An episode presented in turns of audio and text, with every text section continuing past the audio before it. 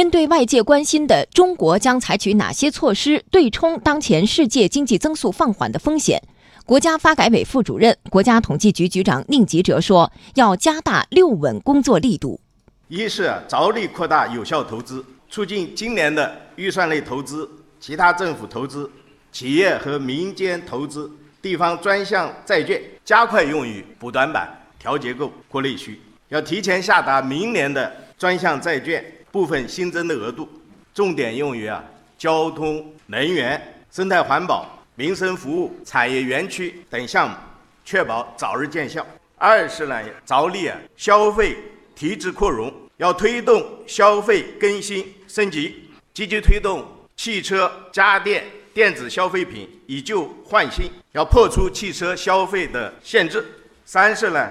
着力补齐城乡区域发展的短板。四是要着力推进产业升级，要建立和完善五 G、人工智能等新型基础设施。要深入实施战略性新兴产业的集群工程。